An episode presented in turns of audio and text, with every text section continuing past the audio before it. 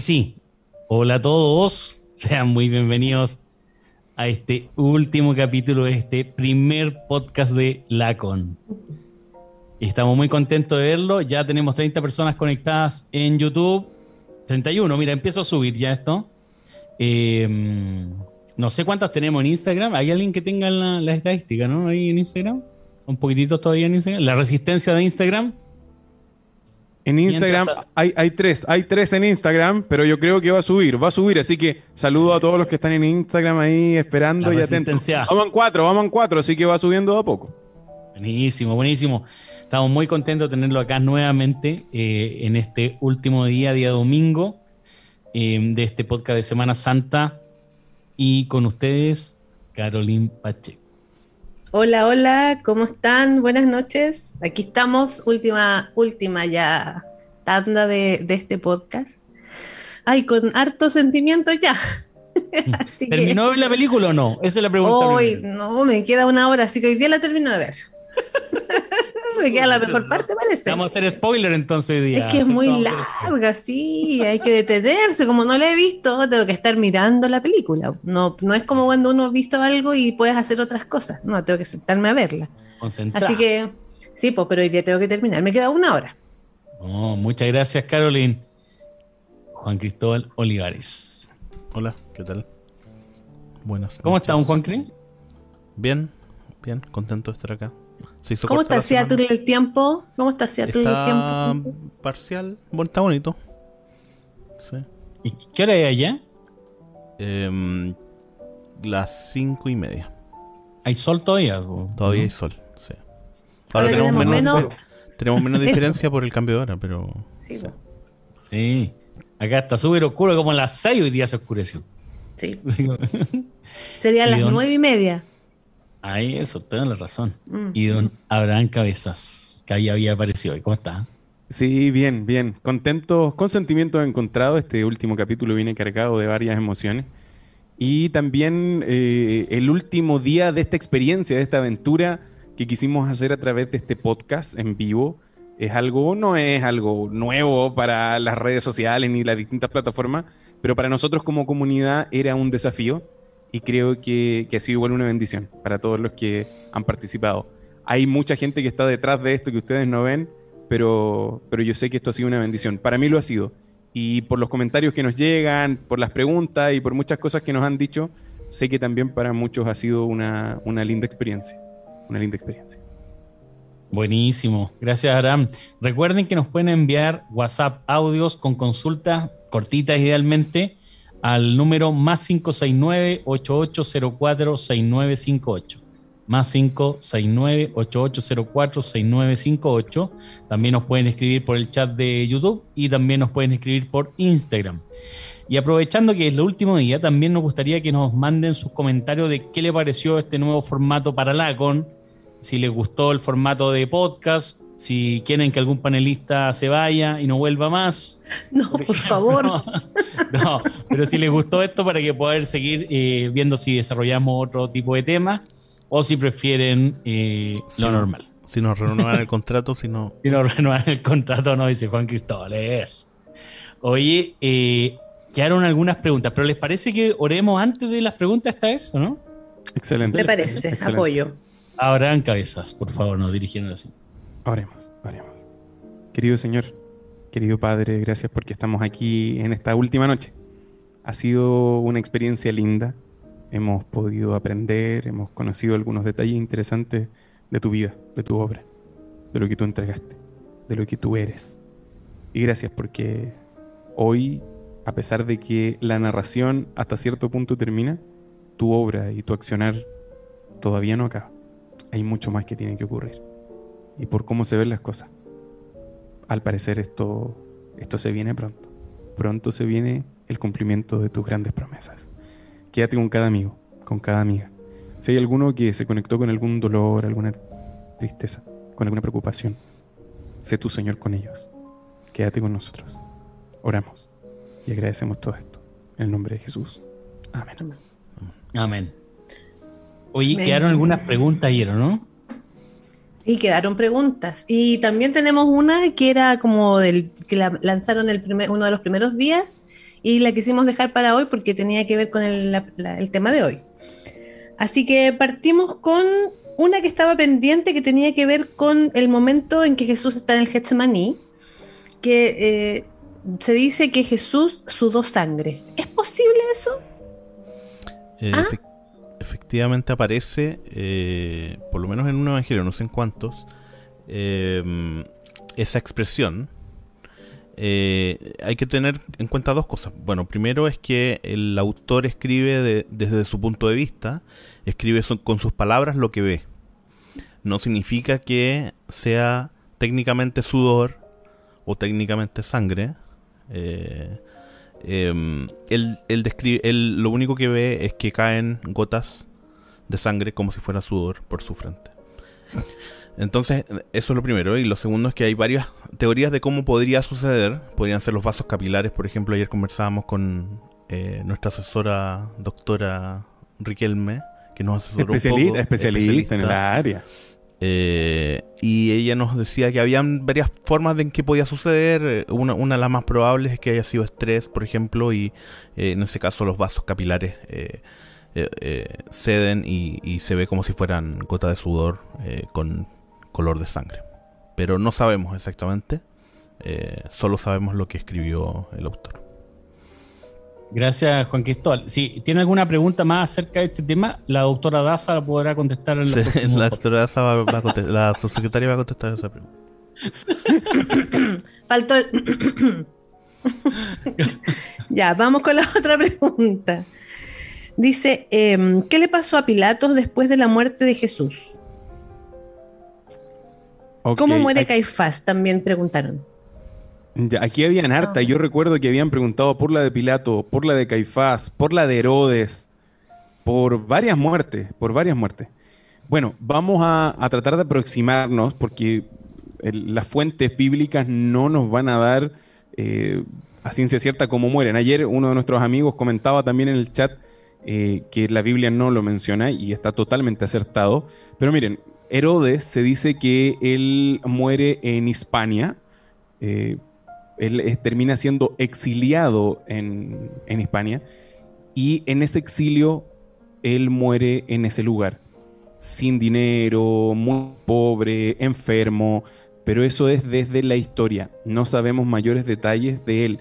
Y esto va a ser muy similar en cada uno de los personajes que vamos a mostrar. Así que Herodes muere exiliado, eh, él termina siendo castigado por algunos dicen por el, siguiente rey que es su hermano, otros dicen que el mismo pueblo terminó eh, exiliándolo. No tenemos claro bíblicamente cómo es, pero hay distintas posiciones en torno a esto. Por otra parte, Pilato, existe una leyenda, existen varias leyendas en torno a Pilato. Algunos dicen que Pilato se mató con su propio cuchillo o con su espada y, su cuerpo después de eso lo, ataron a una rueda de molino y lo arrojaron al, al mar. Pero el mar como que se empezó a turbar, el mar como que no estaba tranquilo. Entonces, lo devolvió. Sí, sí. Entonces, ese es uno de los mitos. ¿Ah, verdad? Sí, sí, sí, sí. Entonces, con eso, con eso lo terminaron llevando a una montaña, en un lago que había en una montaña. Entonces, cerca de Suiza. Ese es uno de los mitos que hay. Incluso hasta el día de hoy ese lugar se llama Pilato, se llama Pilato en honor a él. Otros dicen que, que fue desterrado, se fue desterrado a la Galia y murió en manos de tribus bárbaras. Otros dicen que no, que muere eh, de, alguna enfermedad. Pero otros dicen que se hizo cristiano. Estos son solo mitos, son solo teorías. ¿Y por qué dicen que se hizo cristiano? Porque su, su esposa, Claudia Prócula, que según la tradición es la esposa de, Poncio Pilato. En la Biblia nosotros no vamos a encontrar el nombre de, Claudia Prócula, solo hay un nombre de una Claudia que se le envía una carta, pero no, podemos decir que es la misma, pero el nombre de Claudia eh, va a ser un nombre que se va a transformar en una santa patrona.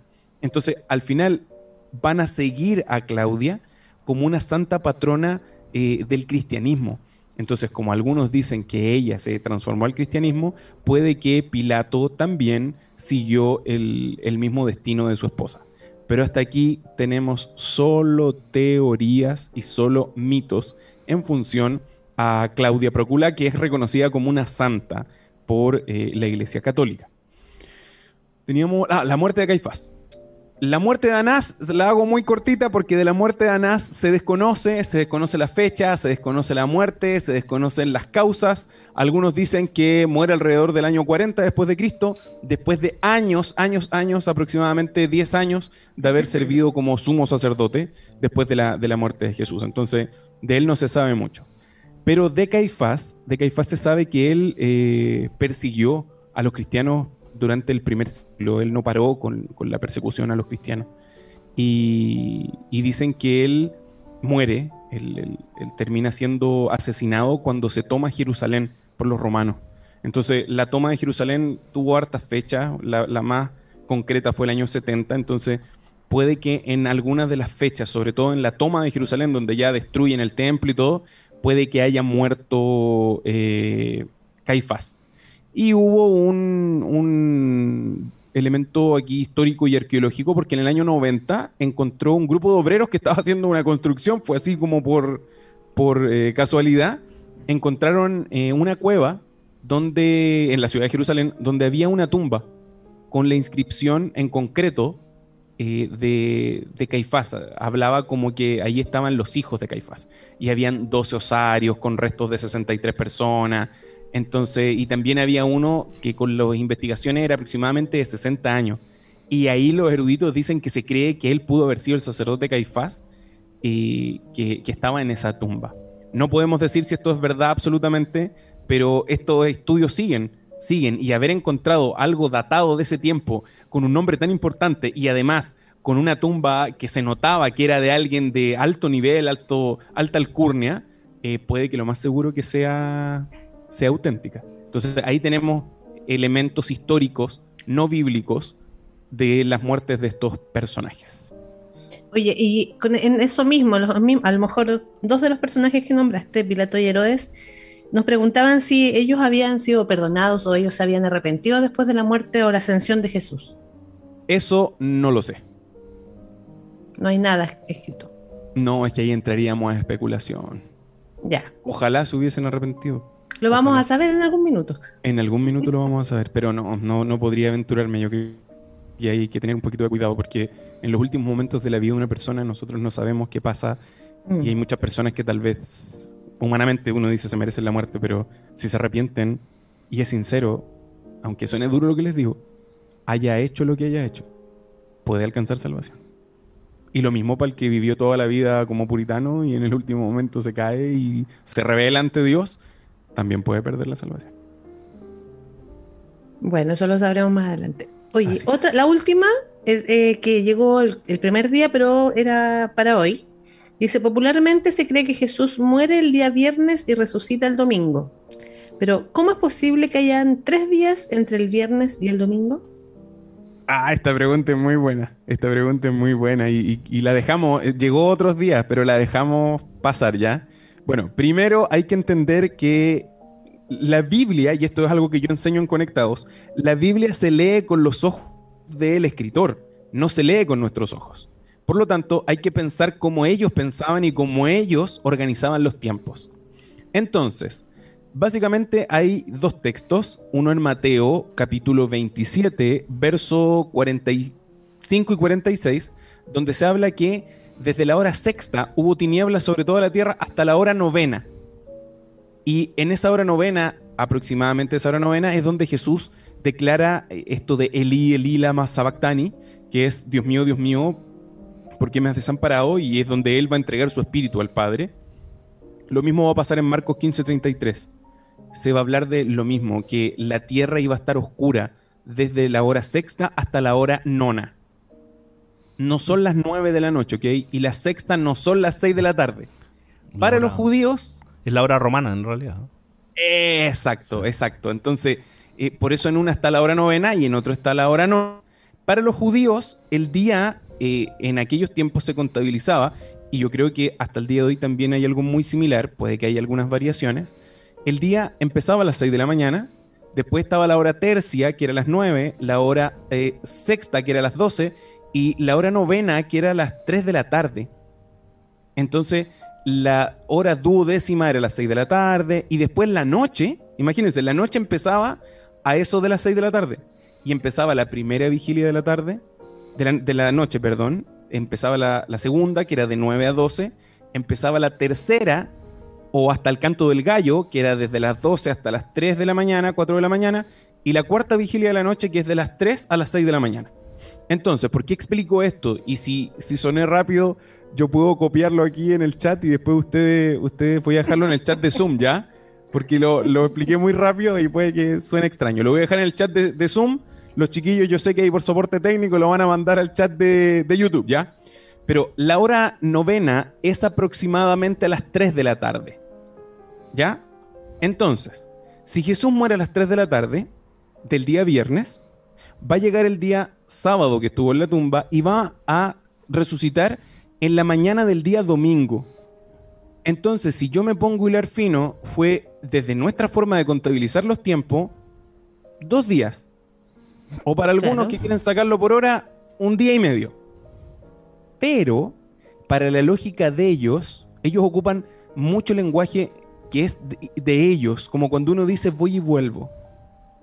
Puede pasar toda la vida y no volviste nunca. O uno puede decir, sí, lo hacemos al tiro. ¿Al tiro? ¿Al tiro de qué?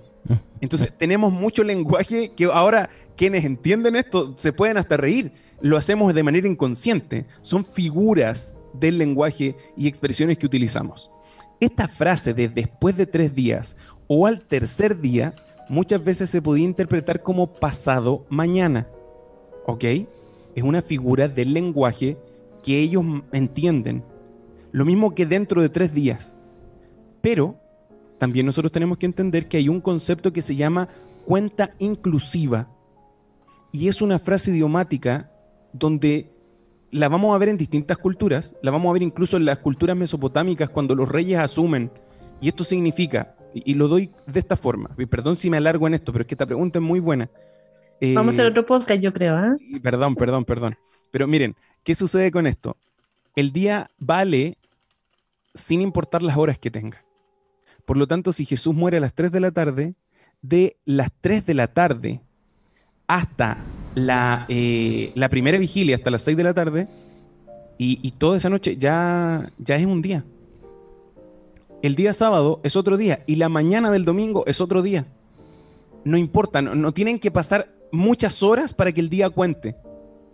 Por lo tanto, con esa cuenta inclusiva, hay tres días. Un pedacito del día viernes, el día sábado y otro pedacito del día, eh, del día domingo. Pero yo quiero que ustedes no solo se queden con eso, sino que se queden con algo interesante, que esto tenía que ver también con la tradición judía. Porque en el tiempo de Moisés se ordenaba matar un cordero sin mancha y con ese cordero, con la sangre de ese cordero, se tenían que marcar las puertas de las casas. Si usted vio la, teleserie ahí de Moisés, en la liberación ellos tuvieron que hacer eso, eh, marcar los dinteles para que el ángel de la muerte no matara a los primogénitos. Y en la Pascua judía, cuando ya esto se empezó a celebrar de ese día de la liberación, eh, el cordero que moría, como bien lo dijo el Juancri, tenía que morir el 14 del mes de Nisan entre las 2 y las 3 de la tarde. Por lo tanto, Jesús muere al igual que los corderos murieron durante años cuando se repetía esta fiesta. Jesús muere en Pascua y muere entre ese horario. Así que ahí vemos que esos tres días tienen que ver con esta lógica que yo les explico. No necesita terminar un día para considerarlo como un día por esta, esta dinámica de la cuenta inclusiva. Y no hablo más. No, no, no, no, no. ¿Cómo que no habla más? bueno, así ha llegado hasta nuestro Eso, final. Eso, bueno, este nos encontramos. Oye, no, no, buenas preguntas. Lo que pasa es que eran buenas preguntas. O sea, mm. Y Abraham se apasiona, entonces empieza a hablar, a hablar, a hablar. Claro, y hay, muchas cosas que a mí me motivan y que tal vez no a todos les motivan. Entonces yo me empiezo a motivar y, me y de repente tal vez la gente está mirando así como chuta, ya, que termine pronto, que termine. Pero, pero bueno, con cariño. bueno, pero nos sirvió para llegar a 55 personas ya en YouTube. Así que ahora sí podemos comenzar con el tema. No, y a, los fieles, a los fieles ahí también de. La, resistencia a los seis, a los seis de Instagram. Y para que usted me crea, yo estoy ahí con usted en Instagram. Oye, vénganse para YouTube mejor. Instagram, vénganse para YouTube mejor. Oye, ayer quedamos eh, en que Jesús había muerto en la cruz.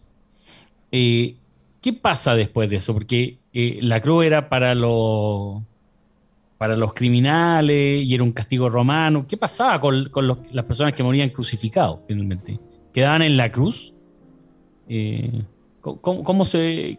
Y, qué, oportunidad tenía? Acuérdate que Jesús era castigado en este caso y, condenado como un delincuente, por decirlo así. Sí, sí, básicamente el cuerpo tenía que quedar ahí hasta que muriera. Y ahí había mucha ave carroñera que terminaba comiéndose los cuerpos. Y hay algunos historiadores, esto por eso les digo, desde la historia, desde la fuente histórica, no desde la Biblia, decían que cuando los cuerpos se caían de la cruz, llegaban perros, perros salvajes a comerse los cuerpos. Pero si alguien reclamaba los cuerpos y había muerto de esa manera y era judío, eh, ellos podían reclamar el cuerpo y llevarlo a alguna tumba o alguna fosa común.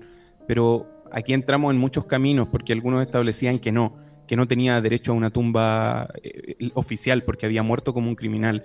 Otros decían que podían reclamarlo. Pero si ahora nos vamos al contexto de Jesús, Jesús no tiene tumba, es de una familia humilde, es muy pobre los apóstoles están todos escondidos, sus seguidores están en contra de él. Y, está el rumor de que tal vez podía resucitar en tres días. Entonces, no todos creían que Jesús estaba muerto. Y ayer comentábamos esto, que están los tres colgados y ya son las tres de la tarde, pronto va a llegar las seis de la tarde y hay que vivir el Shabbat, vivir la Pascua, hay que sacar los cuerpos y mandan a quebrarle las piernas a todos. Y cuando llegan donde Jesús, Jesús no tiene, no necesitan quebrarle las piernas porque murió en la cruz. Cosa que era muy extraña. ¿Y por qué explico esto? Porque esta muerte era lenta y tan larga que morir aproximadamente en seis horas era casi imposible. Entonces los que estaban ahí no creen y los sacerdotes y los líderes religiosos exigen que por favor se ratifique que Jesús de verdad murió. Porque después iba a empezar a correr un rumor que Jesús solo se había desmayado y que los apóstoles habían metido un cuerpo falso a la tumba y que se habían llevado a Jesús aparte. Entonces, de que había rumores, cagüines y habladurías, las habían, pero eh, por eso exigen que le entierren una lanza en un costado. Y de ese, de ese golpe se dan cuenta que, claro, que Jesús está muerto y de esa herida sale, sale sangre y sale agua. Entonces, eh, ahí ya se ratificó que, Jesús está muerto, pero él no tiene los recursos para poder ser sepultado en un, en un lugar eh, digno Juan, que es el único que está ahí, María Magdalena y su mamá tampoco pueden, y el cuerpo en esencia está legalmente en las manos de Pilato. Y debería haber ido, habido, o sea, debería haber eh, sido arrojado a una fosa común entonces, en esa lógica, ¿no? Claro, claro, básicamente a una fosa común, a una tumba donde habían otros muertos, sí. Pero él llega a una tumba más, más pituca, ¿o no? Claro, es que, es que ahí empieza a quedar algo, algo interesante en la historia. Porque hay. ¿Se acuerdan de dos, dos fariseos miembros del Sanedrín que eran. que eran seguidores de Jesús, pero estaban calladitos? Josecito, ¿no? Sí, uno es José, José de Arimatea, y el otro, uno que fue de noche donde Jesús. ¿Nicodemo era? Eso, claro, Nicodemo. Ellos dos, por miedo a perder prestigio y todo, nunca se habían, se habían atrevido a hablar de Jesús directamente. Pero ahora ven que ellos eh, están desesperados. Juan, María, la mamá y, María Magdalena no tienen cómo llevarse a Jesús. Y José Arimatea dice, yo tengo una tumba nueva que mandé a tallar en roca, que es para mí, y yo quiero ponerla a disposición de Jesús. Sí, sí, pero no podemos sacar el cuerpo de la cruz, tienen que sacarlo los romanos, ¿no? Yo voy a ir donde Pilato, claro, ellos tienen relación directa, son parte del Sanedrín, es la política. Van donde Pilato y Pilato ok, él da, la, aprobación para que, para que lo saquen, pero ratificando que esté muerto. Y por otra parte, eh, había que invertir casi 4 millones de pesos en la preparación del cuerpo. Tenían que echarle unos ungüentos de aloes, de mirras, de hierba, envolverlo en unas telas especiales. 4 millones de pesos. Y, y, no creo que los que estaban a los pies de la cruz lo tenían. Y ahí sale Nicodemo. Y Nicodemo públicamente, al igual que José de Arimatea, dicen, "Mm, yo me encargo de los ungüentos y del, del cuerpo. Mientras por un lado uno se encargaba de lo legal y de la tumba, Nicodemo se encargaba de la, de la preparación del cuerpo y, y claro, algunos eruditos dicen que estos dos príncipes de Israel descolocaron a los que estaban ahí. La gente decía, ¿por qué ellos están tan preocupados del cuerpo de ese, de ese malhechor? ¿Y por qué están invirtiendo tanto en él? ¿Por qué están dando una tumba personal para alguien que murió en una cruz? Y por otra parte, eh, la gente no entendía que, que ellos podían perder estatus y perder posición en esto. Pero a ellos ya no les importaba. Ya no les importaba. Abraham, pero ahí, ¿por qué el cambio que se produce ahí? A lo mejor, a lo mejor ya lo dijiste, no estaba muy atenta, pero No, ¿por qué no, no, pasa no. ese- Gracias, Caroline. Gracias por estar acá con nosotros. ¿Por qué pasa ese cambio en ellos? ¿Qué sucede en estos dos personajes que hacen que se hagan cargo? Porque era harto dinero, era, era un tremendo Mm. trámite, era, o sea, no era por, por, por no cumplir con, con- que ya venía el día sábado, sino que había otro motivo. Sí, sí, bueno, eh, si nosotros nos ponemos a, a revisar todo lo del programa de ayer, uno va a decir, oye, claro, todo lo que se vivió ayer en torno a la cruz era suficiente. Pero tu pregunta, Caro, es fundamental en este proceso, porque no es solo por la experiencia que vivieron, no es solo porque, por lo que ocurrió ahí, sino porque Nicodemo una vez había ido a hablar con Jesús de noche como para pillarlo, para atraparlo, porque todos decían que Jesús es un maestro, un rabí, un, un- hombre que le enseña a otros, pero él no había tenido escuela, entonces Nicodemo va a hablar con él y Jesús sube el nivel de conversación a un mundo teológico en el cual supuestamente Nicodemo se tiene que peinar, pero Jesús termina pillándolo a él. Entonces, en, en un lenguaje más nacional, fue por lana Nico- Nicodemo y salió trasquilado. Y en una de esas enseñanzas, eh, él le dice, como Moisés levantó la serpiente en el desierto, así es necesario que el Hijo del Hombre sea levantado, para que todo aquel que en él cree no se pierda, mas tenga vida eterna. Cuando Nicodemo ve la cruz levantada, le viene a su mente esa profecía. Le viene a su mente lo que había ocurrido en el Antiguo Testamento. Y tal vez le empieza a venir todo lo que él había estudiado. Y todo calzaba con Jesús como el Mesías. Por lo tanto, ahora daba lo mismo lo propio, daba lo mismo la opinión de, de sus pares, daba lo mismo lo que decía el sistema religioso. No importaba el Sanedrín. Lo único que importaba es que aquel que estaba crucificado en ese madero era el Mesías, era el libertador del pueblo. Y al que habían matado era ese ser que estaba escrito hace años en las profecías que él mismo enseñaba. Y que todo lo que Jesús dijo, hizo y lo que se está viviendo es el cumplimiento de los escritos de los antiguos profetas. Entonces, eso le hizo darse cuenta. Y José de Arimatea, aunque la Biblia no, no habla de un encuentro directo, ellos dos son simpatizantes, son seguidores de Jesús. Y también se dan cuenta que todo lo que está ocurriendo estaba en la Torá, estaba en, en los profetas, estaba en los escritos hebreos. Oye, y, mm, y- ellos finalmente logran entonces llevarlo a esta, a esta tumba de los ricos. eh, y lo, lo dejan ahí. Y yo, yo he visto películas donde, por ejemplo, dice que quedaron unos guardias ahí como protegiendo la tumba. ¿Por qué iban a quedar guardias protegiendo una tumba? ¿Cuál era el sentido de eso? Sí, ahí hay miedo, hay miedo. Jesús había dicho que, que él iba a resucitar y eso era algo que se estaba moviendo por todas partes. Entonces la gente tenía mucho miedo. Y, y- y claro, se exige que por favor cuiden la tumba porque podía resucitar, pero algunos decían que no, porque los apóstoles iban a, a robarse el cuerpo para poder seguir con, con esta mentira, pues con este fraude. Entonces Su era montaje. necesario, claro, su montaje, su montaje. Entonces, eh, ya estaba el rumor corriendo de que estaba, había, no había muerto y que estaba, había un cuerpo falso en la tumba. Ahora estaba el rumor de que los apóstoles se lo querían robar. Y recordemos que no son solo los apóstoles, sino que hay muchos seguidores. Si llega una turba gigante, mueve una piedra, eh, pero muy pesada que cubría la tumba, era súper fácil robarse a Jesús. Pero por eso había necesidad de poner guardia. Poner guardias ahí. Eh, De hecho, los que piden los guardias son los principales sacerdotes y, y fariseos. Ellos van a donde. eh, me parece que donde. Eh, Pilato, ¿no? Y le dicen. Oye, eh, eh, es- es- esta gente es mentirosa. se puede robar el cuerpo, por favor, pon a alguien ahí que selle la tumba y que dejen unos guardias para, para cuidarla. Estamos leyendo, si alguien quiere seguir, eh, Mateo 27, del 62 en adelante más o menos sale esa parte. Como que Pilato ya... No, no, es que Pilato, Pilato en esencia no. Ya había cumplido con su parte, po. Es que él, él no estaba en contra de Jesús. No, po. Incluso él, a él tampoco le importaba que quedara en la cruz colgado. O sea, si él podía hacer algo para que muriera dignamente, bueno, ya no murió dignamente, sino que sus restos pudiesen ser sepultados dignamente, él iba a aportar. Mm. Porque él nunca estuvo convencido de que lo mataran, sino que él, como hacía tú con el gesto, él se descartó. Pero él no estaba convencido de esto. Pero los sacerdotes, como bien dice el Juan Cri, no, los sacerdotes no, no había un ápice de arrepentimiento hasta este momento. Ellos siguen. Y ellos siguen. Claro.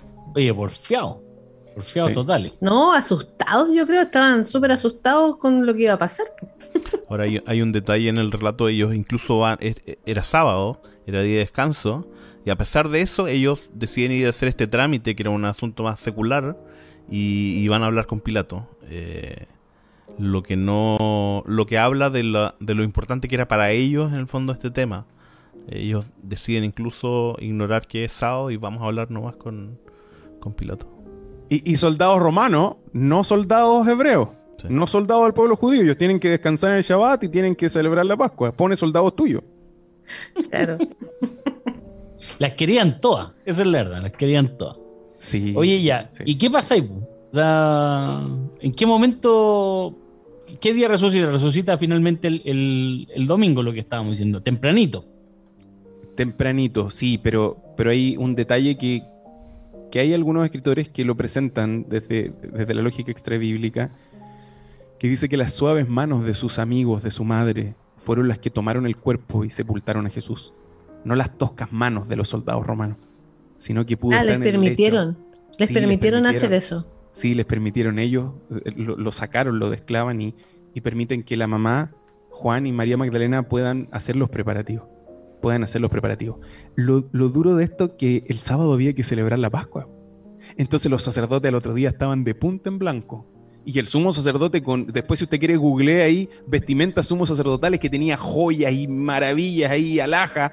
Y el sumo sacerdote de punta en blanco, perdonando ahí, bueno, oficiando para el perdón de pecados, eh, como si nada hubiese pasado, sacrificando animales. Con música, había música, instrumentos, música, celebración. Estamos eh, eh, conmemorando la liberación de Egipto, un año más libre, gracias al Dios de lo alto, al Altísimo. pero, pero en sus mentes, ellos saben lo que hicieron. Y sus túnicas blancas no representaban su conciencia. Y su aparente alegría y gozo era totalmente opuesto. O sea, había música, había celebración, pero por dentro había un, cargo de conciencia fuerte. Y algunos establecen que la multitud, ellos percibían que había gente que venía enferma a Jerusalén y estaban buscando en el templo a aquel maestro de Nazaret que hacía milagros. Y la gente preguntaba los leprosos, los ciegos, eh, eh, la gente andaba ahí, los que eran paralíticos, se arrastraban y otros los llevaban porque sentían que el único que podía sanarlos era Jesús y que ellos habían escuchado de un maestro de Nazaret que sanaba, que era el Hijo de Dios. Y eso yo creo que les carcomía más la conciencia, porque ellos no eran capaces de poder sanar a la gente. Y los ritos que hacían eran solo formas, frías formas que no podían superar las acciones reales que Jesús ejercía. Eh, y paralelo a eso estaba. Ah, perdón. No, dale, dale no.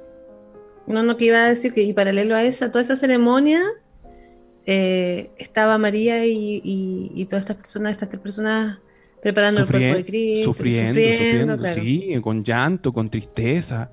El, día sábado ya la tumba está cerrada. Yo, el, día viernes, antes de las seis, ya habían hecho todos los preparativos, los 40 kilos de aloe, de mirra y de ungüentos, y la tumba ya estaba cerrada.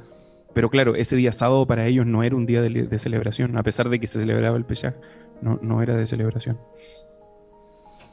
Eh, lo que yo iba a decir es que mm, ah. en el templo las personas que oficiaban sabían además lo que había pasado adentro, que el, el velo del, templo se había rasgado. Entonces ellos sabían que había algo estaba pasando, pero si, si deciden continuar con la celebración y hacerse los locos, no sé cuál es el término Eh, em, finalmente, e, en, en, lo más interno de ellos, ellos sabían no solo lo que habían hecho, sabían lo que había pasado después, eh, cómo estas cosas eh, sobrenaturales habían seguido sucediendo. y por lo tanto, yo creo que tenían súper claro lo que, había, lo que habían hecho y, que Jesús sí era el Mesías. Y el, miedo a que se aparezca, el miedo a que resucite y aparezca delante de ellos. O sea, la venganza había sido súper dulce, pero si era verdad lo que decía. ¿Y si de verdad era el Mesías? ¿Y si ahora, terminando la Pascua, de verdad aparece y nos encara? ¿Y ahora ya viene como Rey de Reyes, Señor de Señores, con armadura, con, con ejército, con gloria? Por ende, había, había mucho dolor, mucho dolor y miedo de todo lo que estaba pasando. Qué susto deben haber tenido, no deben haber andado solos. Pensando que todo lo que iba a pasar. yo me imagino así como su mente en esa y, por otro lado eh, ministrando, como que están, que esté así como el doble discurso terrible, así como la... Hipocresía, hipocresía, total. absoluta, así como... No, las trompetas sonando, la gente cantando. Ellos tenían el altar del sacrificio quebrado, el velo del santuario roto, y era un velo grueso. Uno dice velo, pero no, era una cortina gruesa de, finas telas, rasgada por el medio. O sea, fue una alteración al, sistema de culto, de, perdón. Pero ellos, como si nada. La Pascua tiene que seguir. Vamos adelante con esto. Oye, ya, y, pasa, llegamos al día domingo entonces. Y el día domingo temprano lo que, lo que hablamos eh, van a ver la tumba, habían soldados, por lo que decía Juan Cristóbal, que dice el relato bíblico de que están cuidando que no resucitara. ¿Y qué pasa? ¿Cómo resucita? ¿Cómo, cómo sucede eso El, primer día, el, día domingo, y, todos los evangelios van a, van a tener el, el, mismo sentido. Ellos van a decir que el primer día, cuando todavía es muy oscuro, María Magdalena va al sepulcro y ve que habían sacado la piedra no hay piedra. Y dice que se va corriendo donde Simón Pedro, otro de los discípulos que, Jesús amaba mucho, y le va a decir que se llevaron a Jesús, que se robaron a Jesús, que no está donde ellos lo habían puesto. Entonces, fue, fue Pedro, algunos aquí dicen que Juan va a decir, y otro discípulo. Entonces, algunos dicen que Juan el que fue al sepulcro, y fueron allá, y, y el que llega primero, después de que ya María Magdalena va a buscar, es Pedro. Y trata de inclinarse a esta cueva, que era una cueva, ese era el sistema más común de, sepulcros, y dice que al entrar ve que están las vendas, está el sudario que le habían puesto en la cabeza, y está todo dobladito, está todo enrollado, como que lo dejaron ordenado, y de verdad Jesús no está. Entonces, eh, en ese momento dice que, que algunos Claro, pensaron que, se lo habían robado. Los discípulos se devuelven a la casa, pero María se queda ahí. María no cree lo que está pasando. Y dice que ella se queda afuera llorando, llorando porque se lo habían robado. O sea, fueron los romanos, fueron los sacerdotes. ¿Quién se los robó? Y mientras ella lloraba y con los ojos llenos de lágrimas, entra al sepulcro. Y al entrar, ve dos hombres vestidos de blanco uno estaba sentado en la cabecera y otro eh, en la parte de adelante de, una como especie de, mesón de madera. Mesón, claro. Y ellos le preguntan, le dicen, ¿por qué estás llorando, mujer? Y ella conversa con, los que estaban ahí. Igual raro, porque uno dice, pero no le dio miedo, nos asustaron. La Biblia dice que eran ángeles. Y ella le dice, ¿qué pasa? Que se llevaron a mi Señor. Y yo no sé dónde los pusieron. Y apenas dice esto, la Biblia dice que ella volvió la mirada y vio a Jesús de pie. Pero ella no sabía que era Jesús. Mm. Y ese hombre le dice, ¿por qué estás llorando? ¿A quién estás buscando? Y ella pensaba que era el hombre que cuidaba ahí como el, no sé cómo se puede llamar, el sepulturero algo así, que cuidaba ese lugar. Y ella le dice, Señor, por favor, si usted se lo llevó, dígame. Y, llorando, o sea, el que está, si usted está, está, leyendo en este momento, yo estoy leyendo esto y revisándolo de Juan 20, aproximadamente desde el verso 10 en adelante.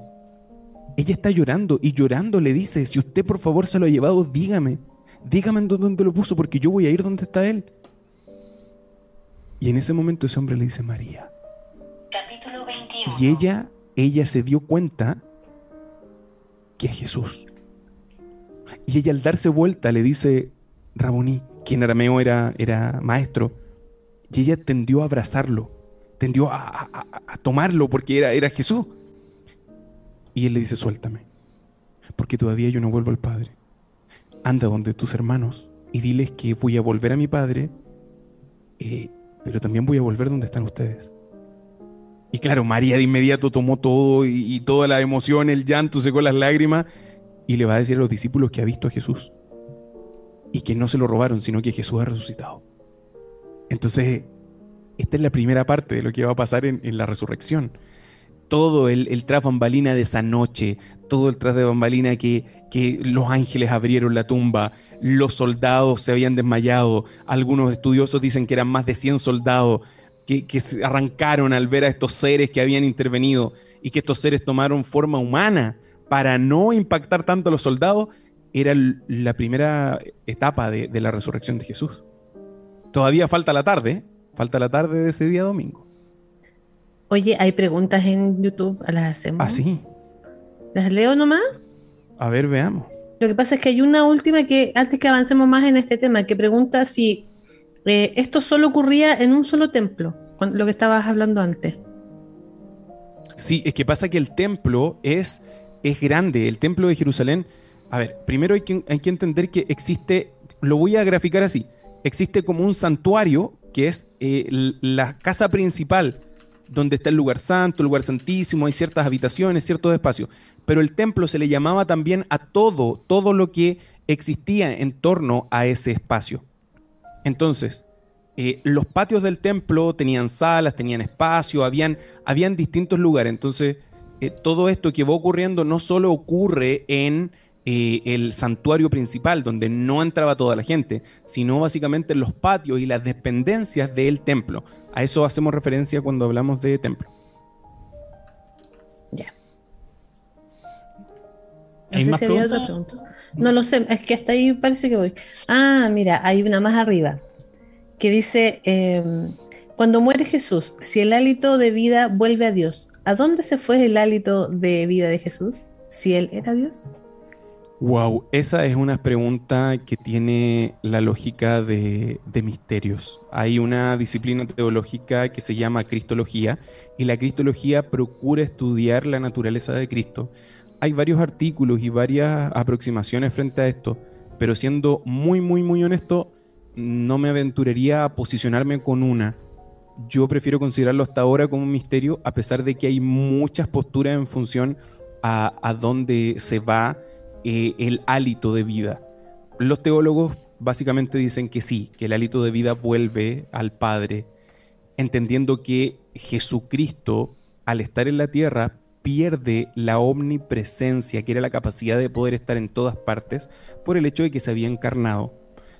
Pero si alguien tal vez requiere mayor información de esto, yo le puedo enviar algunos artículos para que lo estudie, porque esto es algo que, que, tiene bastantes aproximaciones. No hay aproximaciones erradas, son posibilidades. Y recordemos que hay muchas cosas de la Biblia que aún están en el mundo de los misterios. Así que yo voy a dejar ahí mi correíto para que ustedes puedan escribirme si yo puedo enviarles algún material.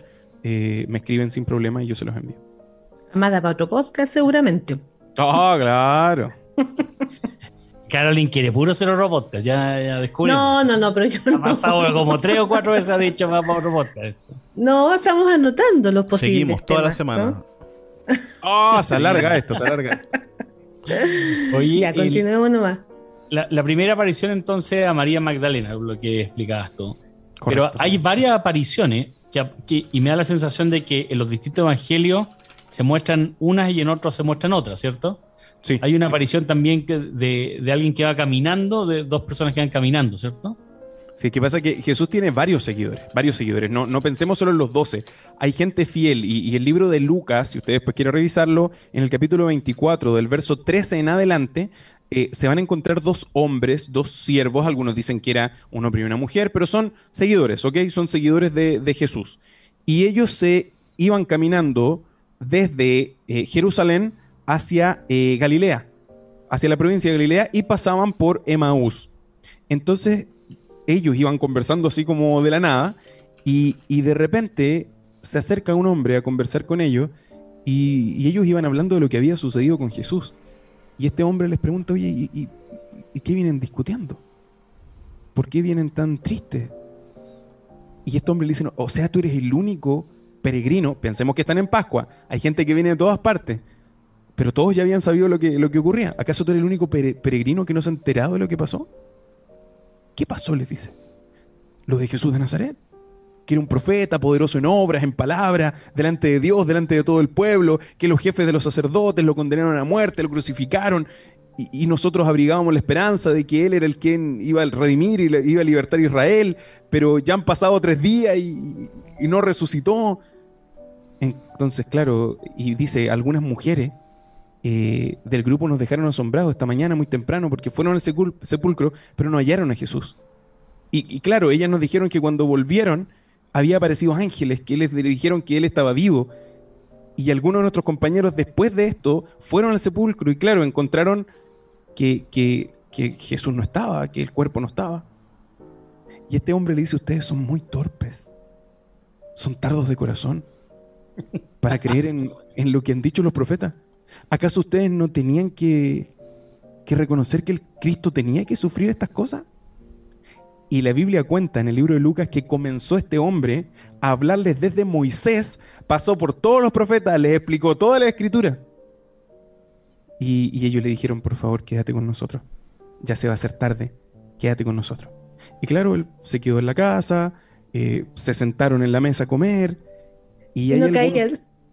Y, claro, y, no se dan cuenta porque igual es, es, noche, no hay, no hay luces LED así como en las comunas de, algunos de ustedes, no voy a decir las comunas. Entonces, como es oscuro, no, ven lo que está ocurriendo. Pero en esta lógica, eh, hay algunos, esto no es bíblico ya, eh, hay algunos que dicen que, a mí me gusta mucho esta figura, yo a mi hija se la explico ahí, que como él era un extranjero y, los judíos muestran su cariño y su amor de manera muy física, con cosas materiales, le dijeron quédate a comer, quédate con nosotros, y además le pidieron que él hiciese una bendición por los alimentos. Y ahí algunos dicen que Jesús levanta las manos. Ah, dije el spoiler al tiro. ¿Ya? Este ah, ya. este hombre levanta las manos y ven sus llagas. Y ellos se dan cuenta que el que estaba ahí orando por esos alimentos era Jesús. Pero en ese momento la Biblia cuenta que cuando ellos se dieron cuenta que es Jesús, Jesús desaparece. No pueden decir nada. Sí, quedan, quedan así como mal. Y Jesús desaparece. Y ellos dicen, ¿no ardía nuestro corazón mientras Él conversaba con nosotros en el camino y nos hablaba de la Escritura? Y ahí se pusieron de camino y se fueron a Jerusalén donde estaban los otros. Y, ellos no alcanzaron nada, los pobres. No, no, vamos, vamos al tiro, no, no, no podemos. Íbamos, habían llegado recién, pero no, devolvámonos, devolvámonos. pero imagínate la impresión, po. El, Señor ha resucitado, les dice, y, y, claro, y partieron, se devolvieron, era, era mucho el gozo. Se devolvieron a Jerusalén de nuevo. Después de, eran como 14, algunos dicen 11 a 14 kilómetros de vuelta para Jerusalén. La alegría era muy grande. impresionante. a mí me gusta esa frase que ellos dicen, ¿ah? en, que está en Lucas, eh, en Lucas 24, cuando dicen, no ardía nuestro corazón. Eso como que me, llama la atención. Claro, cuando este, este, este forastero hablaba, este peregrino hablaba, como que ellos, y, pero no le dijeron nada, pero como que en el, hicieran 11 o 14 kilómetros hablando de la Biblia, pero en el camino les ardía el corazón cuando hablaba este forajido de, la escritura. Y yo no sé si he experimentado eh, al hablar de la escritura, de hablar de la Biblia finalmente, como que te arde el corazón, como que tú sientas así como que emocionado, me imagino yo, así como casi con taquicardia, yo creo que era lo que, lo que, lo que deben haber vivido. O sea, debe haber sido impresionante porque finalmente, a mí lo que me llama la atención es que eh, mm, han estado tan cabizbajos que no, no eran capaces de reconocer la voz de Jesús. Mira, y aquí yo, yo quiero ser bien, voy a hablar con mucha confianza. Las muertes que se han vivido en mi familia, mi mamá, cuando, cuando falleció mi abuelo, mi abuela estaba viva, los, papás de mi mamá, y de repente a mi abuelo uno le preguntaba si se acordaba de la gente que vino, y ella no se acordaba de nadie. Y yo decía, pero ¿cómo? Si uno igual se acuerda de la gente que está cerca en un funeral. Y cuando murió mi abuela, eh, había gente que después de los años se encontraba con mi mamá y le decía, sí, si nosotros estuvimos ahí. Y mi mamá no se acordaba. Sí, si te abrazamos, si estuvimos contigo. No, yo no me acuerdo. Entonces los apóstoles estaban tan tristes, estaban tan mal, que, que no lo reconocían. María Magdalena no lo reconoció, lo confundió con un sepulturero, con alguien que cuidaba. Pedro no creía y se iba de nuevo donde los apóstoles, o sea, los descolocó, era tanto el dolor. Eh, y también yo creo que un poquito de cargo de conciencia, porque uno se ahorcó, diez escondidos.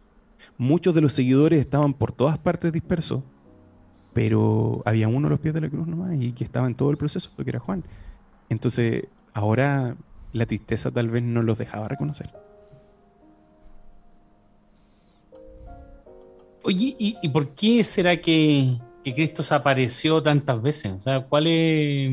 ¿Por, mm. qué, no va al cielo no? Había un propósito ahí en, en, eso, en ese periodo que estuvo, porque ¿cuánto tiempo estuvo? Estuvo 40 días. Apareciéndose. 40 días. Estuvo Apareciéndose a la gente. Uno como que se imagina que se va al cielo al tiro. Y... Claro, ¿no? Y, estuvo 40 días. Y mira, a ver, tenemos, tenemos que dialogarlo así. Esa misma tarde, esa misma tarde, los discípulos estaban escondidos a puerta cerrada, dice la Biblia, porque tenían miedo que los judíos, sus propios hermanos, se fueran en contra de ellos.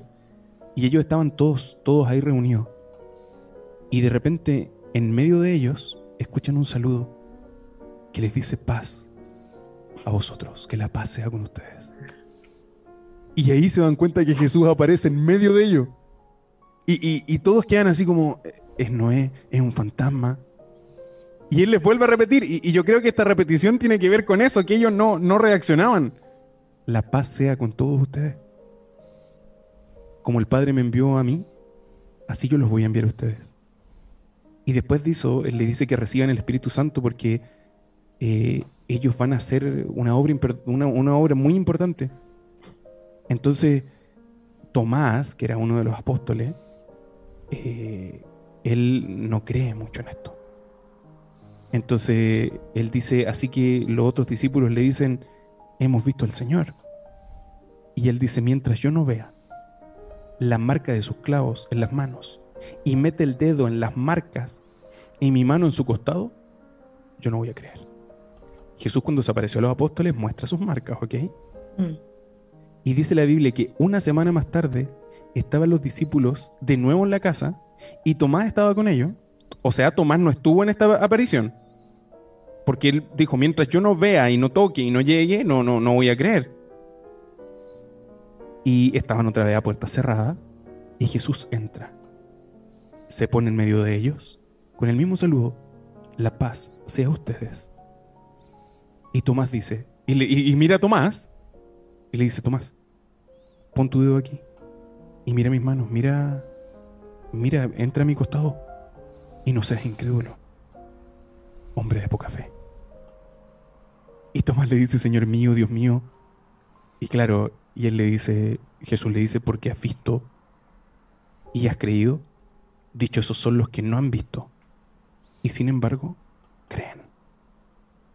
Y Juan va a decir que Jesús hizo muchas señales en presencia de los discípulos, las cuales no están registradas en este libro, pero las que están escritas aquí, dice Juan, son necesarias para que ustedes crean que ese Jesús es el Mesías, es el Hijo de Dios. Y todo aquel que en él crea va a tener vida. Y después se va a aparecer en otro contexto interesante también. Y físicamente.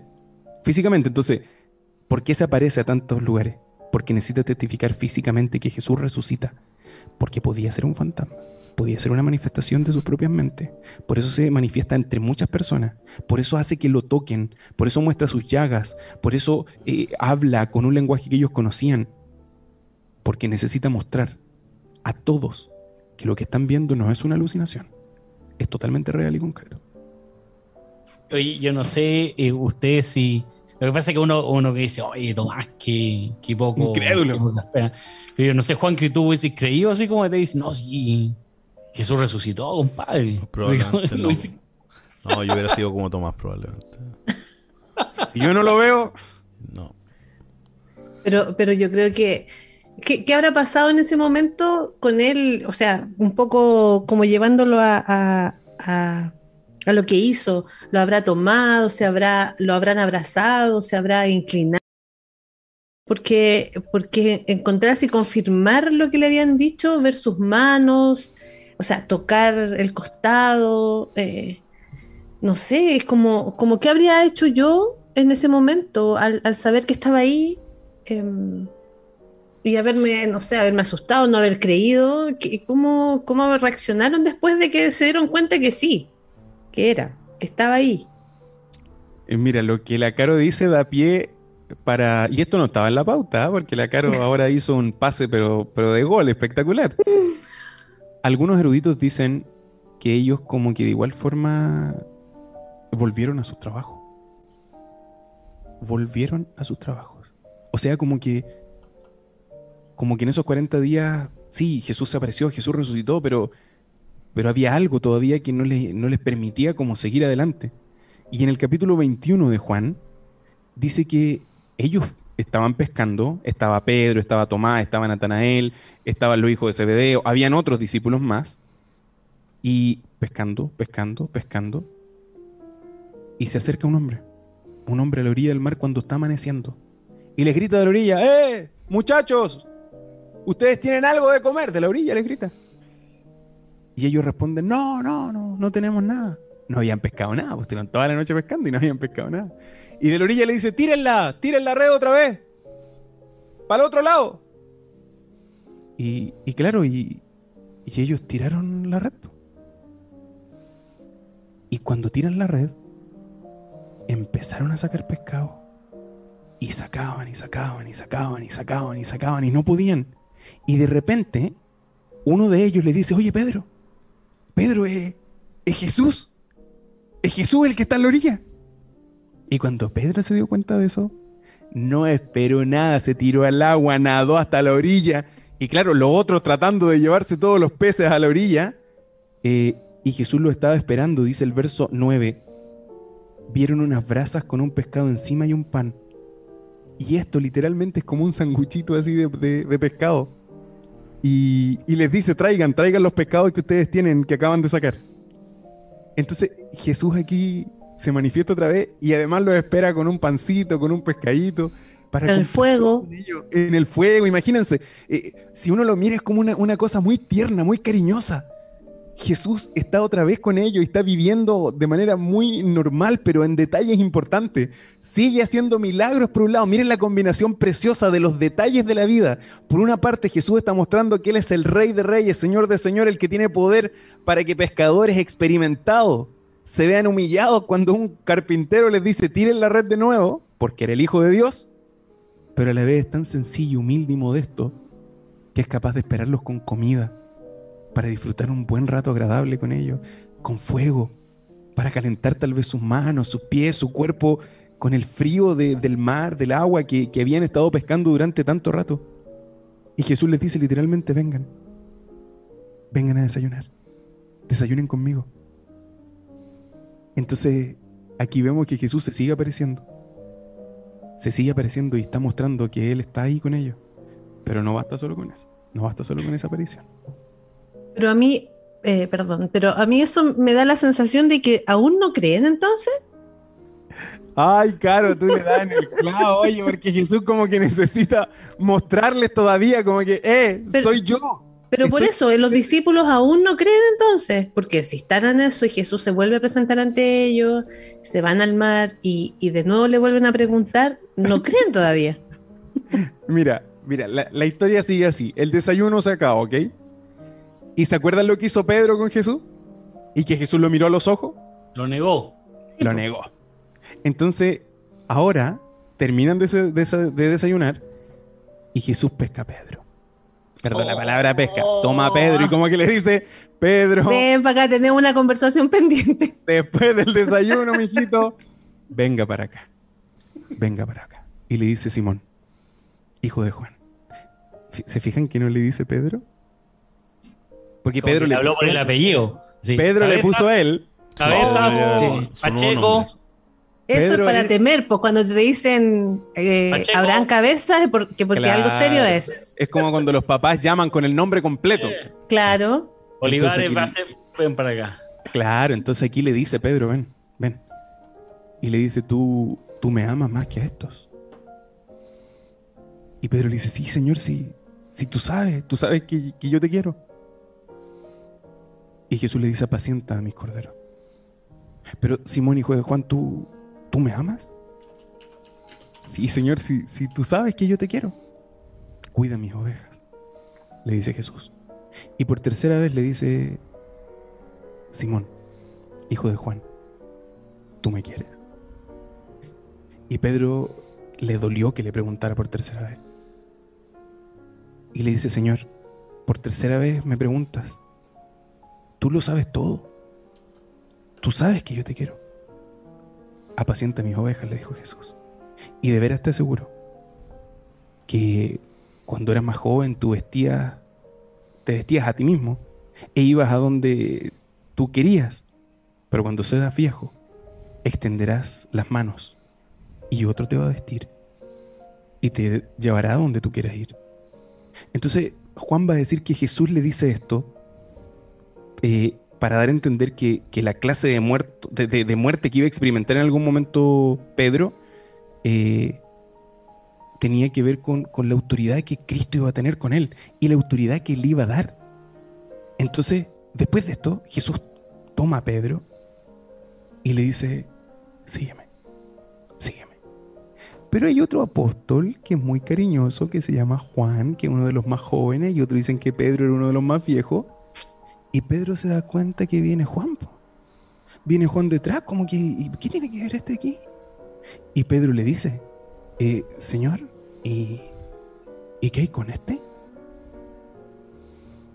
Y claro, al verlo, Jesús le dice, mira, si yo quiero que Él permanezca vivo hasta que yo vuelva, ¿A ti qué te importa? Tú solo sígueme. Y Juan va a terminar así el Evangelio y lo leo literal. Por este motivo, corrió entre los hermanos el rumor de que aquel discípulo no moriría. Pero Jesús no dijo esto en torno a que no moriría, sino que solamente dijo, si quiero que Él permanezca y permanezca vivo hasta que yo vuelva, ¿a ti qué te importa? Este es el discípulo que da testimonio de estas cosas y las escribió y estamos convencidos de que su testimonio es verdadero. Jesús hizo también muchas otras cosas. Hizo tantas que si se escribiese cada una de ellas, pienso que los libros escritos no cabrían en el mundo entero. Por ende, el que escribe aquí es Juan, que está viviendo de manera empírica esta última conversación de vindicación entre las tres formas de haber, las tres maneras y expresiones de traicionarlo, algunos teólogos dicen que estas son las tres maneras de reivindicar el amor y la lealtad de, Pedro con Jesús. Y Pedro después se va a transformar en uno de los líderes más importantes de la iglesia. A mí me llama la atención de que los discípulos no eh, vivieron con Jesús tanto tiempo, pero no entendían lo que Jesús le había dicho tanto tiempo. Y eran personas que vivían con el que vivieron con él, que pasaron años con él, que Jesús se dedicó a enseñarle diariamente, vieron milagros, lo escucharon, pero cuando, se, cuando Jesús muere, se les desarma todo y Jesús resucita y se les aparece y todavía no logran entender bien lo que pasaba. Y, yo creo que eso es también un, desafío para nosotros como, como, como personas, como creyendo. Nosotros quizás de repente sentimos que entendemos todo el plan de salvación, sentimos que entendemos todo lo que Cristo quiere y quizá eh, nos puede pasar como los discípulos perfectamente. Que en el momento de, la prueba o algo así, eh, o, de la duda, nos derrumbemos. Yo creo que eh, lo importante y lo que me quedo ahí con eso es que Jesús, a pesar de todo eso, a pesar de que eran porfiados, incrédulos, todo lo que queráis, Jesús le, sirve desayuno. yo me imagino así como me viene a la mente cuando yo era más chico y mi mamá me preparaba un desayuno, o cuando, no sé, alguien quiere regalonear a su pareja o a su hijo y le lleva desayuno a la cama. Yo me imagino ese Jesús tan cercano que dice, no importa, no importa que no hayas entendido, ven para acá, sígueme. Sígueme aquí, comamos juntos. Yo creo que eso demuestra ese, amor sincero, que perdona todo inclusive. Perdona la traición de Pedro, perdona todo. O sea, yo creo que ahí eh, uno puede haber caminado, lo digo desde a lo mejor de la experiencia de uno. Uno puede haber conocido a Cristo hace mucho tiempo, pero hasta el minuto en que uno no vive una experiencia cercana, uno no vive, em, vive el cristianismo real tomado de Jesús, yo creo que uno no le pasa lo que a los apóstoles. O sea, podemos haber estado mucho tiempo leyendo, estudiando, no sé, participando en alguna, alguna congregación eh, o solamente estudiando, em, pero eso eh, no va a servir de nada hasta que tú no vives realmente la experiencia de, lo que Jesús quiere que tú hagas, eh, de compartir, de, vivir el cristianismo real con las personas, cercano. La, teoría tal vez no, muchas veces le pasó a los apóstoles y yo me veo muy reflejado en eso sea, ¿cuánto, de qué me sirve tanto conocimiento de repente cuando lo que, es real, ahí, ahí in situ, en el minuto, no lo hago? No, no sirve de nada. O sea, los apóstoles veían a Jesús, Jesús se les tuvo que aparecer un montón de veces para, para, tuvieron que tocar sus manos para poder creer que estaba ahí. Y yo creo que a mí me puede pasar, me ha pasado muchas veces.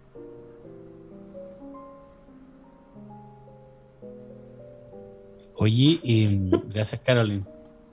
¿Qué otra de la hemos ido de Evangelio, hemos leído Juan, Lucas, em, leímos Mateo también al comienzo. Mateo habla de otro, habla de otro de sus apariciones, pero hay algo que les dice.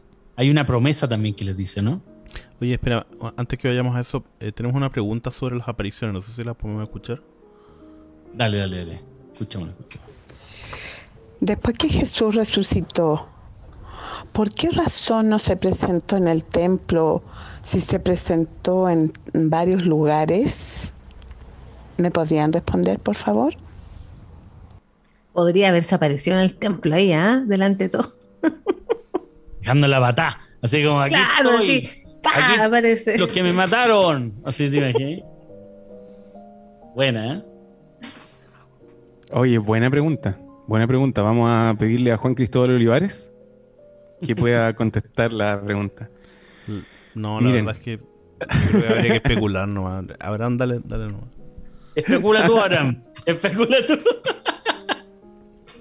Sí, aquí hay, hay un tema interesante. Nosotros eh, podríamos haber, bueno, primero establecer, hay una, había una creencia que el Mesías iba a aparecer en, en el templo iba a aparecer en el pináculo del templo.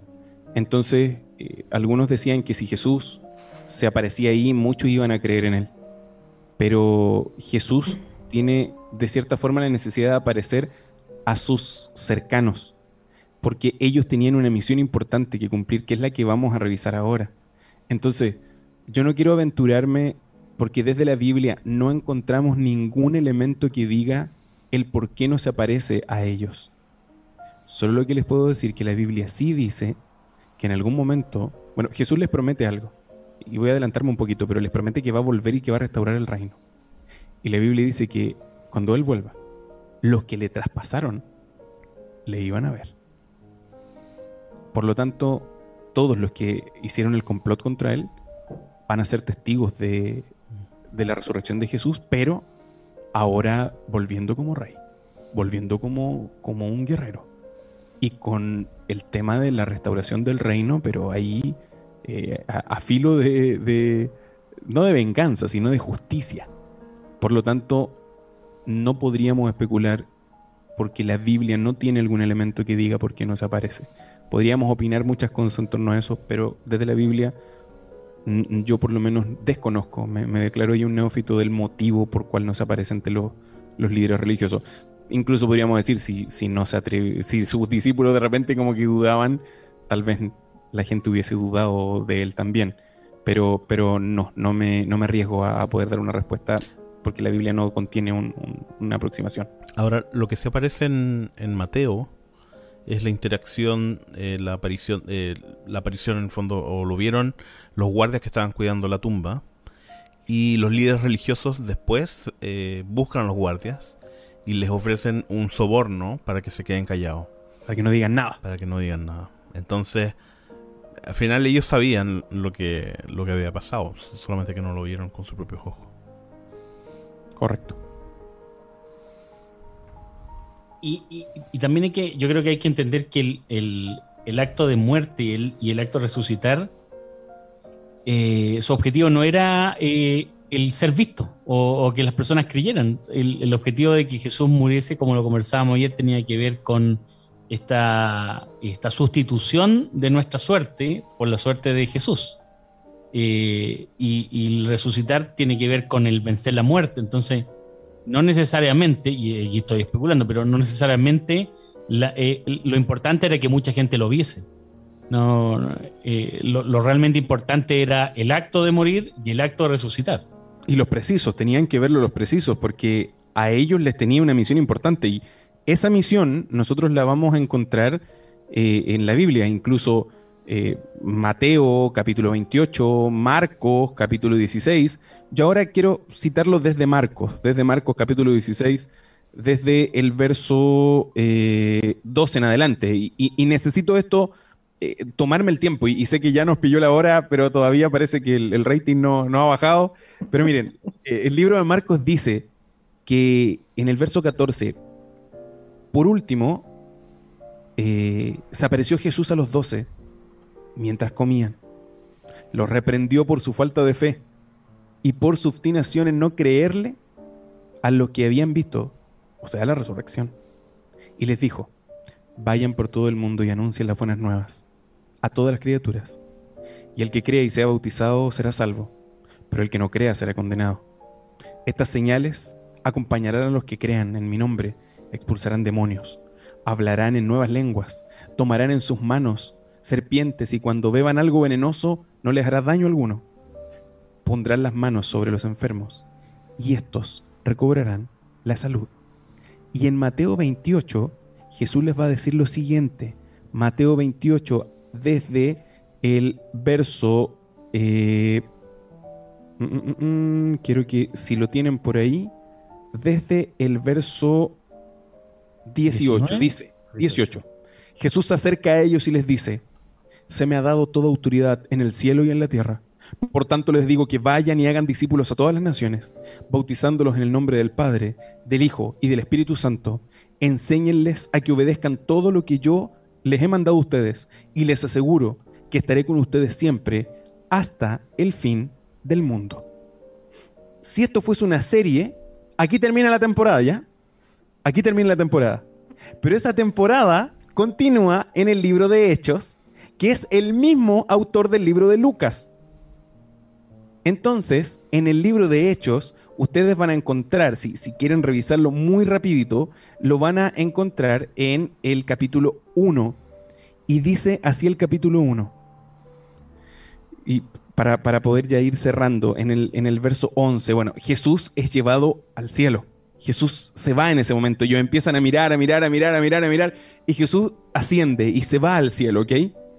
Eh, y el verso 11 dice que aparecen unos seres y le dicen Galileos, ¿qué hacen aquí ustedes mirando el cielo? Este mismo Jesús que ha sido llevado de entre ustedes al cielo, vendrá otra vez, de la misma manera, como ustedes lo vieron irse. Por lo tanto, aquí había una promesa muy grande, que él iba a volver en algún momento y que iba a restaurar el reino, porque el reino se había acercado. Pero todavía no, no estaba la restauración final de, de Dios, o sea, ellos tenían que predicar, enseñar, propagar que Él volvía y que en algún momento ese reino se iba a restablecer. Y por eso estamos aquí esperando, porque Semana Santa no es solo muerte. Una de las cosas más importantes es la resurrección y la promesa de la restauración del reino, que trae muchos beneficios. Qué importante eso, comprender que Semana Santa a veces uno se tiende a quedar solo con la muerte. ¿eh? Y, y, que es tan importante la resurrección como la muerte, porque en lo contrario Cristo no hubiese vencido la muerte. Y tan importante como la resurrección y la ascensión es la promesa de la, eh, de la restauración del reino acá en la tierra, es decir, de que Cristo va a volver. Ahora, ¿qué, implicancia tiene para, para nosotros como personas eso realmente? O sea, ¿qué nos, ¿qué nos permite tener? ¿Qué esperanza nos permite tener? Entender que este mundo que tal como lo conocemos hoy día no va a ser eterno, por ejemplo. Que este mundo en algún momento va a ser como el, el original. Eh, quizás me salga un poquito del, alcance del tema de Semana Santa, normalmente como lo vemos, pero yo creo que es súper importante entender qué implica una restauración del reino, porque si no dice, ah, suena bonito, pero, pero ¿qué, ¿qué tiene para uno? ¿Qué beneficio tiene para uno? Alguno de nosotros tal vez puede soñar con, el cielo, y yo esto en más de alguna instancia lo, repito, y, perdón si destruyo los sueños de algunos que hoy nos están sintonizando, y si usted tal vez no quiere escuchar esto, desconéctese un ratito y vuelve en unos segunditos porque no es muy largo lo que le voy a decir. Pero nos han enseñado que vamos a ir al cielo y que vamos a vivir para siempre en el cielo. Pero la Biblia cuenta algo totalmente distinto. La Biblia cuenta que, que nosotros vamos a vivir en la restauración del reino.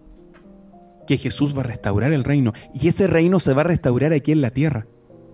Por lo tanto, el único que puede solucionar los problemas de la humanidad, los problemas de hambre, los problemas de injusticia, los problemas de muerte, los problemas de, abuso, los problemas de aquellos que tienen la autoridad y el poder y no logran solucionar los problemas reales de la gente, no van a ser los gobiernos, no va a ser un líder político, no va a ser un líder militar, no va a ser un ser humano que va a provocar un cambio en toda la humanidad. El único que puede dar solución real a los problemas que hoy vive la gente, a la enfermedad, al dolor, al llanto, incluso a la muerte, es Jesús. Porque yo necesito que usted hoy no olvide que la frase que todo tiene solución menos la muerte en la vida y obra de Jesús es absolutamente falsa. Porque para Jesús incluso la muerte tiene solución. Esa restauración de reino es aquí, es en este planeta. Por lo tanto, si alguno de ustedes ha luchado toda la vida por una casa, en el reino nuevo que se va a restablecer aquí, usted va a tener una casa. Si usted ha luchado toda la vida con una enfermedad terrible para que los médicos la puedan atender, ha gastado todo su dinero en esto, en esa tierra no hay dolor, no hay llanto, no hay enfermedad. Si tal vez usted perdió un ser querido, si en este momento hay algún ser querido que está entre la vida y la muerte, yo, hoy necesito decirle que no pierda la esperanza. Si alguno de ustedes ya perdió un ser querido y le gustaría volver a verlo, ese ser querido puede resucitar. Y puede sonar muy extraño, incluso loco lo que yo te digo. Pero la resurrección en nosotros nos muestra que si un día venció Jesús la muerte, todo aquel que en Él cree no se pierde y tiene vida eterna. Y todo el que cree en Él no muere para siempre, sino que puede también resucitar. Pero esa resurrección viene no ahora. Esa resurrección viene cuando Jesús vuelva por segunda vez. Ya vino primera vez y se cumplieron mil profecías en él. Por lo tanto, yo estoy totalmente seguro que las profecías que quedan se van a seguir cumpliendo. Y hoy conmemoramos Semana Santa por eso, porque todas las profecías del pasado se cumplieron en el hijo de ese carpintero de Nazaret, en ese hombre que parecía un revolucionario, un rebelde, un loco, como los líderes decían, en ese ser que crucificaron y que luego venció la muerte. En él se cumple todo lo que aparece en la Biblia. Y si se cumplió antes, yo estoy seguro que se va a cumplir en el tiempo que queda. Y cito abiertamente las palabras de un, un hombre que, que era un terrorista. Él mataba judíos.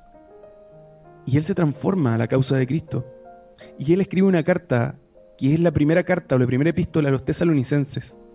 Y eso se encuentra en el, en el primer libro de los tesalonicenses, en el capítulo 4, verso 13.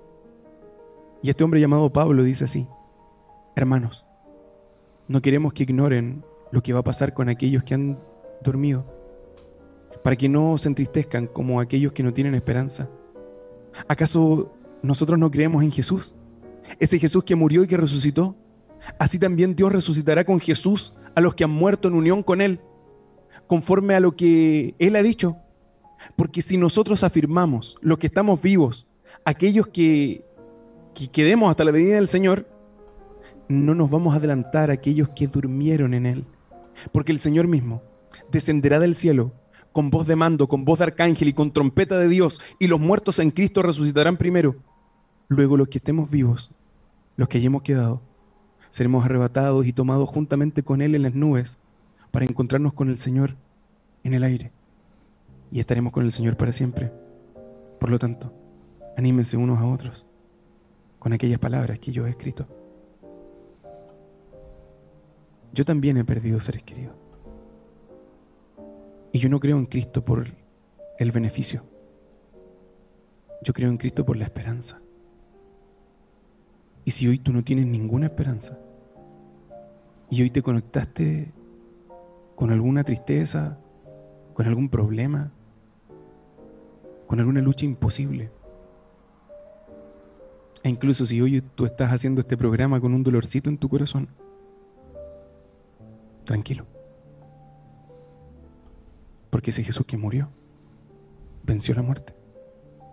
Y hoy estamos aquí para decirte que si tú crees en Él y entregas tu vida a Él, la, vida aquí en esta tierra no se va a comparar con lo que Él de verdad te ofrece. Y si tú has perdido algún ser querido, que tú estás seguro que se entregó en su corazón al Señor, que en sus últimos momentos de vida tal vez sin palabras, sino con un corazón abierto y sincero, dijo, sí, yo creo, yo te aseguro que va a escuchar la voz de ese Señor, de ese Rey, de ese Jesús, llamando por su nombre y despertándolo. Como un día llamó a Lázaro, puede llamar a ese ser querido que tú perdiste. Por lo tanto, hoy conmemoramos que Jesús resucitó y que Él también tiene el poder para traer a la vida a todos aquellos que han dormido, pero que van a ser despertados por esa tierna voz cuando Jesús vuelva por segunda vez para restaurar su reino para siempre.